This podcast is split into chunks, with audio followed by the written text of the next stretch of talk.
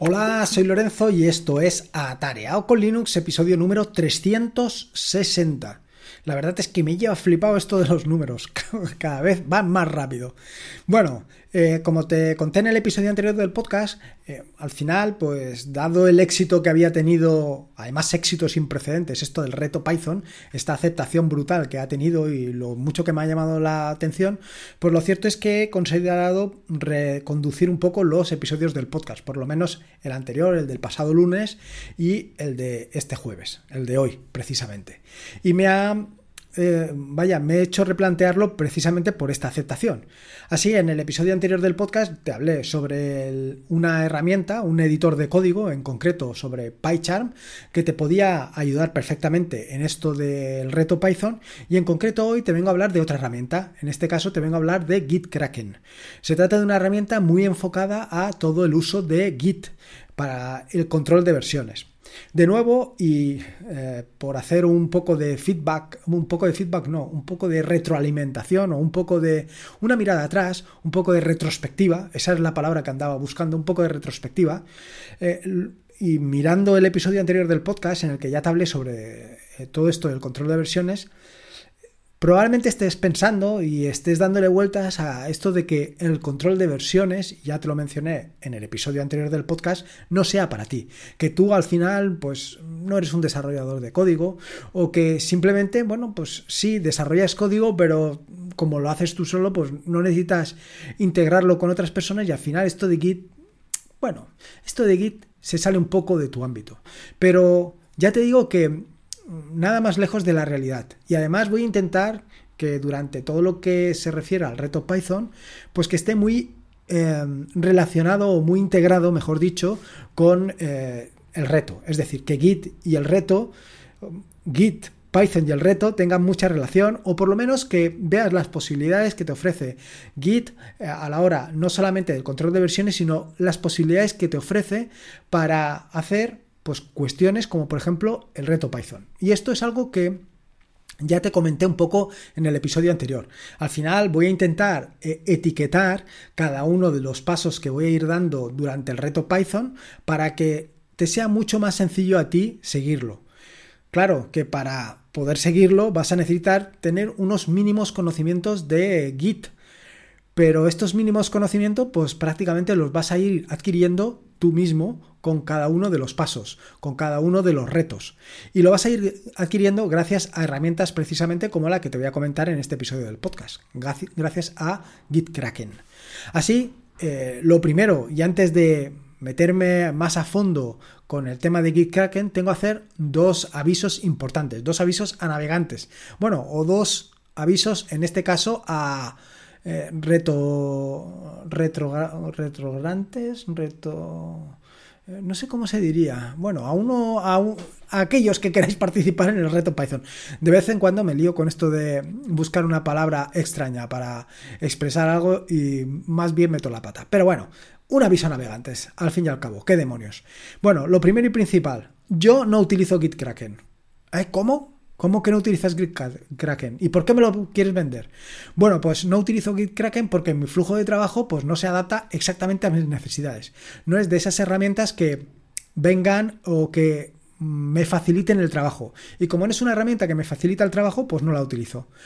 No la utilizo de forma habitual. Quiero decir que puntualmente, en alguna ocasión, sí que la he utilizado para resolver algún tipo de... Eh, situación, algún tipo donde pues tirar de terminal o tirar de las herramientas que tengo habitualmente pues no me resulta cómodo. Y no me resulta cómodo porque básicamente, como te he contado en innumerables ocasiones y ya estarás aburrido de oírme, pues utilizo el terminal. Entonces, cualquier otra herramienta que no se integra perfectamente con el terminal, y en este caso con NeoBeam, que es el editor que yo estoy utilizando, pues no me termina de convencer.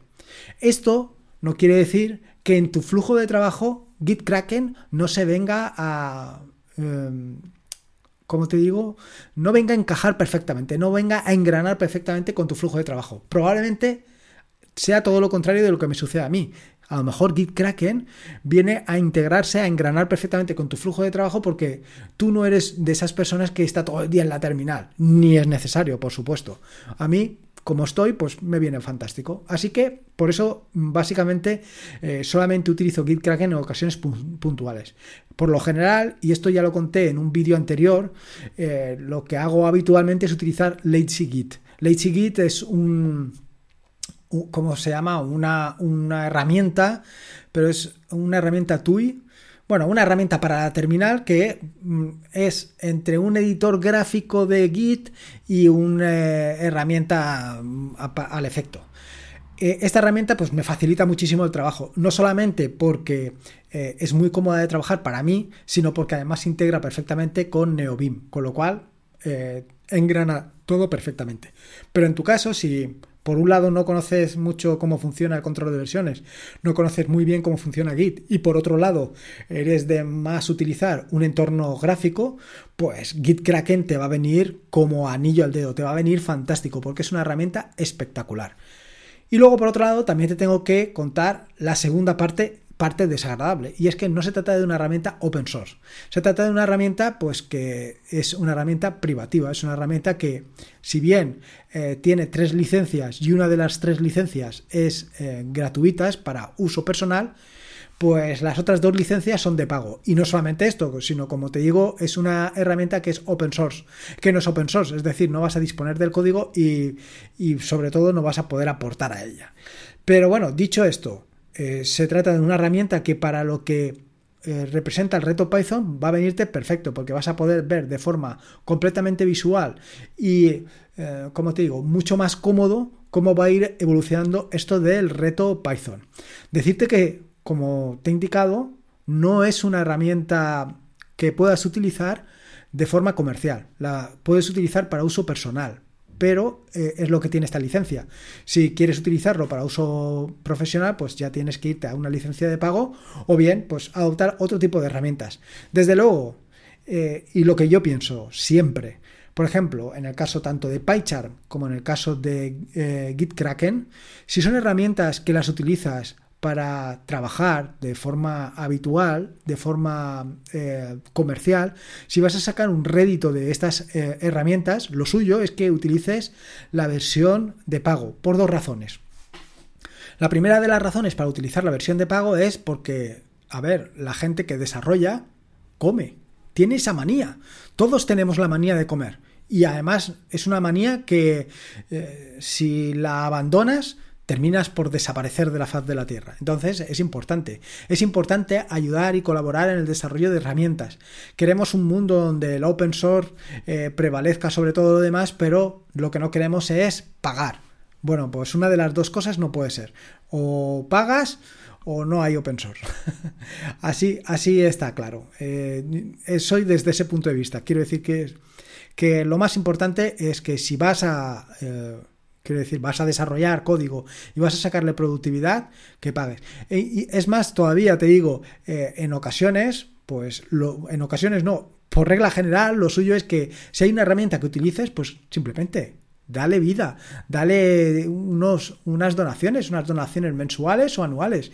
Creo que es algo fundamental, que es la forma en la que pues, se puede sustentar el open source y no depender siempre de licencias privativas. Así que eh, aclarados estos dos puntos, aclarado de que se trata de una versión, eh, vaya, que no es open source, y por otro lado de que yo no lo utilizo eh, habitualmente, no quiere decir, como te digo anteriormente, que puntualmente no la utilice, por un lado, y por otro lado que en tu flujo de trabajo no se vaya a integrar, no vaya a encajar perfectamente.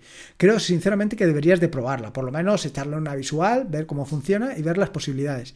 A lo mejor en el primero de los retos, pues te parece que es demasiada herramienta para lo que te vas a utilizar. Pero bueno, avancemos en los retos, veamos dónde vamos a parar y veamos las posibilidades que tiene. ¿Qué características tiene GitKraken? Bueno, pues GitKraken al final se trata de una herramienta que es muy enfocada, muy centrada en todo lo que se refiere al control de versiones, con lo cual una de las partes importantes y además una de las partes que más resaltan y de las que más utilidades le puedes sacar es la parte visual es la historia gráfica. De una forma completamente visual vas a ver la historia de los diferentes commits, de las diferentes, em, como te digo, de los diferentes merge que hayas realizado. De nuevo, si no sabes lo que es un commit, al final simplemente se trata de eh, cada vez que, como te diría yo, de una forma muy sencilla, muy sencilla, son puntos, puntos de parada. Eh, perfecto. Yo creo que ahí es un punto de parada donde tú has realizado una serie de acciones en algunos, pues consolidar código. Decir, este código ya me vale, este código va ahí. Bueno, pues eso es un commit. Pues Git Kraken lo que te permite es de una forma completamente visual ver cada uno de estos commits, cuándo se produjeron y qué cambios eh, conllevan o qué cambios están integrados en cada uno de esos commits. Es decir, eh, qué archivos se han modificado y qué líneas de esos archivos eh, se han visto modificadas. Con lo cual, de una sola mirada tienes una visión clara de qué es lo que ha sucedido. E, es así. No solamente esto, sino que te permite hacer muchos otro tipo de operaciones realmente sencillas solamente de una mirada. Por supuesto que me vas a decir, hombre, pero es que PyCharm ya lo lleva integrado, ya lleva integrado el control de versiones. Sí, estoy de acuerdo contigo, pero GitKraken es una herramienta que está perfectamente diseñada única y exclusivamente para el control de versiones, con lo cual las ventajas que te va a ofrecer son mayores que las que te ofrece PyCharm, en lo que a control de versiones se refiere. Al final también lo puedes gestionar todo con PyCharm. Por eso te digo, y como te digo siempre, lo más importante es que pruebes tú las cosas y tú seas el que decida. Otra de las características interesantes que tiene eh, este, Git Kraken, ya me iba a leer, es que tiene una terminal integrada. Una terminal integrada con la que puedes hacer distintas operaciones. Pero no solamente tiene una integración de que está allí la terminal, sino que además tiene la ventaja de que eh, cualquier cambio, cualquier modificación que realices en la, en la, terminal se va a ver reflejado perfectamente en eh, la historia gráfica y de la misma manera, cualquier cambio que realices en la historia gráfica se va a ver reflejado en la terminal integrada. Hay una relación completa. Pero no solamente esto, sino que además en la terminal integrada tienes una serie de herramientas que en una terminal por defecto no existen. Una serie de herramientas que te van a ayudar en tu control de versiones utilizando GitKraken. Además de esto, tienes eh, una ayuda importante con los malditos conflictos. Eh, si trabajas en equipo, esto de los malditos conflictos, esto de los conflictos eh, es más importante, pero no es necesario que trabajes en equipo. Simplemente trabajando contigo mismo también puedes tener conflictos. ¿Qué es esto de los conflictos? Bueno, pues básicamente se trata cuando haces un cambio en un sitio, por ejemplo en tu equipo local, un cambio que por lo que sea lo haces directamente en GitHub o en GitLab y de repente intentas mezclar esas dos cosas. En el momento que intentas mezclar, si has trabajado directamente sobre el mismo código, sobre el mismo archivo, pues es muy probable que Git no sepa exactamente qué es lo que hacer, cómo mezclar esos dos archivos. Solución, pues hay que resolver ese conflicto. Y como todo en la vida, pues esta resolución de conflictos tiene su problemática, tiene su complejidad, que no tiene por qué ser mucha, o sí, dependiendo de exactamente qué hayas metido mano. Por eso te digo que no es necesario que trabajes en equipo, puedes ser tú solo el que genere el conflicto. De hecho, habitualmente yo soy un generador de conflictos importante, me, realizo conflictos conmigo mismo. ¿Por qué? Porque toco mm, básicamente en origen cuando no debería de tocar, es decir, directamente en GitHub de vez en cuando meto la zarpa directamente en la rama master, en la rama main ahora y meto mano directamente la rama main y me lleva precisamente a esto, a un conflicto con las cosas. Pero bueno, es lo que tiene el directo, como se diría. Otra de las ventajas que te ofrece precisamente GitKraken es que te ayuda en todo esto de la resolución de conflictos. Te permite de una forma también muy visual, pues eh, tomar decisiones sobre qué hacer con cada uno de los conflictos que se realizan o que se producen cuando haces un merge. Esto pues te va a venir fantástico. Y otra operación muy habitual eh, que probablemente, probablemente o con toda seguridad no vamos a ver en esto de, del eh, reto Python, pero que sí que me parece interesante son los rebases. Los rebases es una operativa que es muy habitual y que es muy interesante. Bueno, intentaré que en alguno de los retos Python eh, lo veamos, por lo menos en los vídeos, para que veas exactamente cómo va esto de los rebases y qué opciones tienes. Por supuesto, también tienes los pull requests. Esto de los pull requests probablemente te suene, pues si no a chino, te suene por lo menos raro, pero te voy a explicar de una forma muy sencilla de qué se trata un pull request y de las ventajas que tiene. Aunque te recomiendo encarecidamente que le pegues un vistazo a los vídeos del amigo Daniel Primo por, de web reactiva, porque eh, te explicará mucho mejor que yo, por supuesto, que es un pull request. Y además te dará la posibilidad de que hagas alguno, creo. Pero bueno, para que nos hagamos em, una idea. Una de las grandes ventajas que tiene el open source, y en este caso una de las grandes ventajas que tiene eh, el control de versiones, y en este caso en particular Git, es la colaboración. Git es una herramienta que surgió en su momento precisamente para eso, para ayudar en el control de versiones, para ayudar que muchas personas pudieran trabajar directamente en un proyecto. Cierto es que si estás trabajando en un solo, tú solo en el proyecto, pues a lo mejor eh, puedes llevarlo de alguna manera pero de alguna manera ya te digo que chapucera. Lo mejor es que utilices una herramienta específica para eso, como es Git.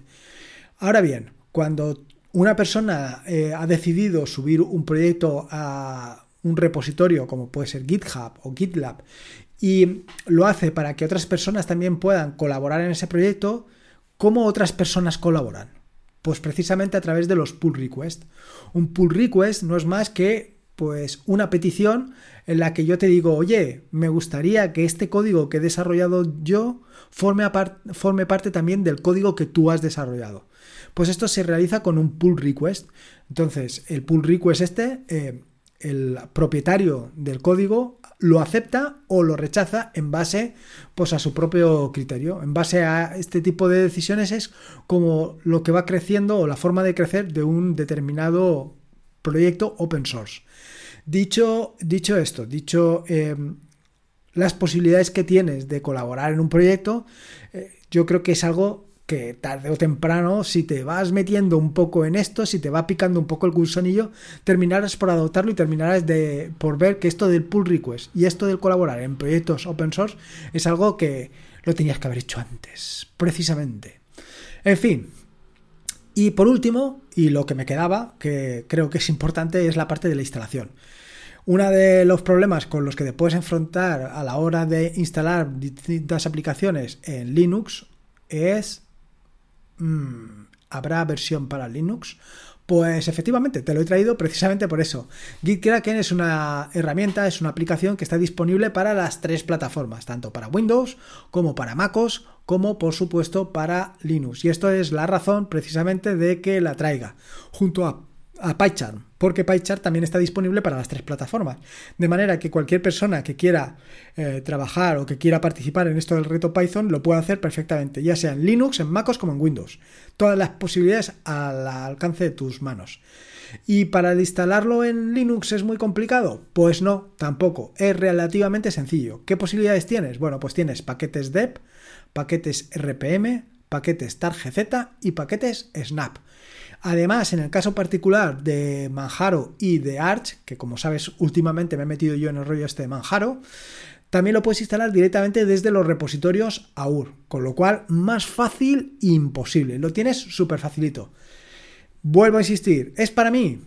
Mm, bueno, pues eso depende de ti. Porque, y aquí ya me meto en el tema de las conclusiones, eh, esto de Git, eh, para mí, y ya lo he comentado en más de una ocasión, es algo que me parece espectacular. Esto del control de versiones es algo que eh, desde el comienzo, desde que lo conocí, desde que formé parte de Git y Git formó parte de mí, pues eh, se ha convertido en algo fundamental. Y no solamente Git, antes de Git he utilizado Subversion y antes de Subversion o después de Subversion he utilizado también Bazaar. En fin, que he utilizado distintas herramientas de control de versiones pues para un poco tener un control de mi código, pero no tanto para trabajar con otras personas, que también, sino fundamentalmente para poder hacer un regreso al pasado, algo que ya te he contado anteriormente, es decir, que en el momento que por las circunstancias que seas has cometido un error, poder echar marcha atrás y poder reconducir tu código hacia donde quieres. Pero no solamente se trata de echar marcha atrás porque en un momento determinado te has equivocado, sino también porque introduces nuevas características y una forma fundamental de introducir una característica es a través de un control de versiones y a través de ramas. En fin, que tienes distintas opciones, posibilidades, tienes un abanico brutal de eh, opciones trabajando con control de versiones. Así te lo digo. En fin, que me rollo y me emociono y no se trata de esto. Simplemente se trataba de presentarte estas dos herramientas, la del lunes, la de PyCharm y esta, GitKraken, para que con estas dos herramientas pues puedas enfrentarte al reto Python con un poquito mejor armado, por decirlo así. En fin, Espero que te haya gustado este nuevo episodio del podcast y espero que lo disfrutes muchísimo, igual que lo he disfrutado yo. Eh, Recordarte que este es un podcast de la red de podcast de sospechosos habituales, donde puedes encontrar fantásticos y maravillosos podcasts. Puedes suscribirte a la red de podcast de sospechosos habituales en feedpress.me barra sospechosos habituales. Y por último, y como te digo siempre, recordarte que la vida son dos días y uno ya ha pasado. Así que disfruta como si no hubiera mañana y si puede ser con Linux y en este caso particular con GitKraken, mejor que mejor. Un saludo y nos escuchamos el próximo lunes. Pero veis haciendo el reto Python. Venga, nos vemos. Hasta luego. Música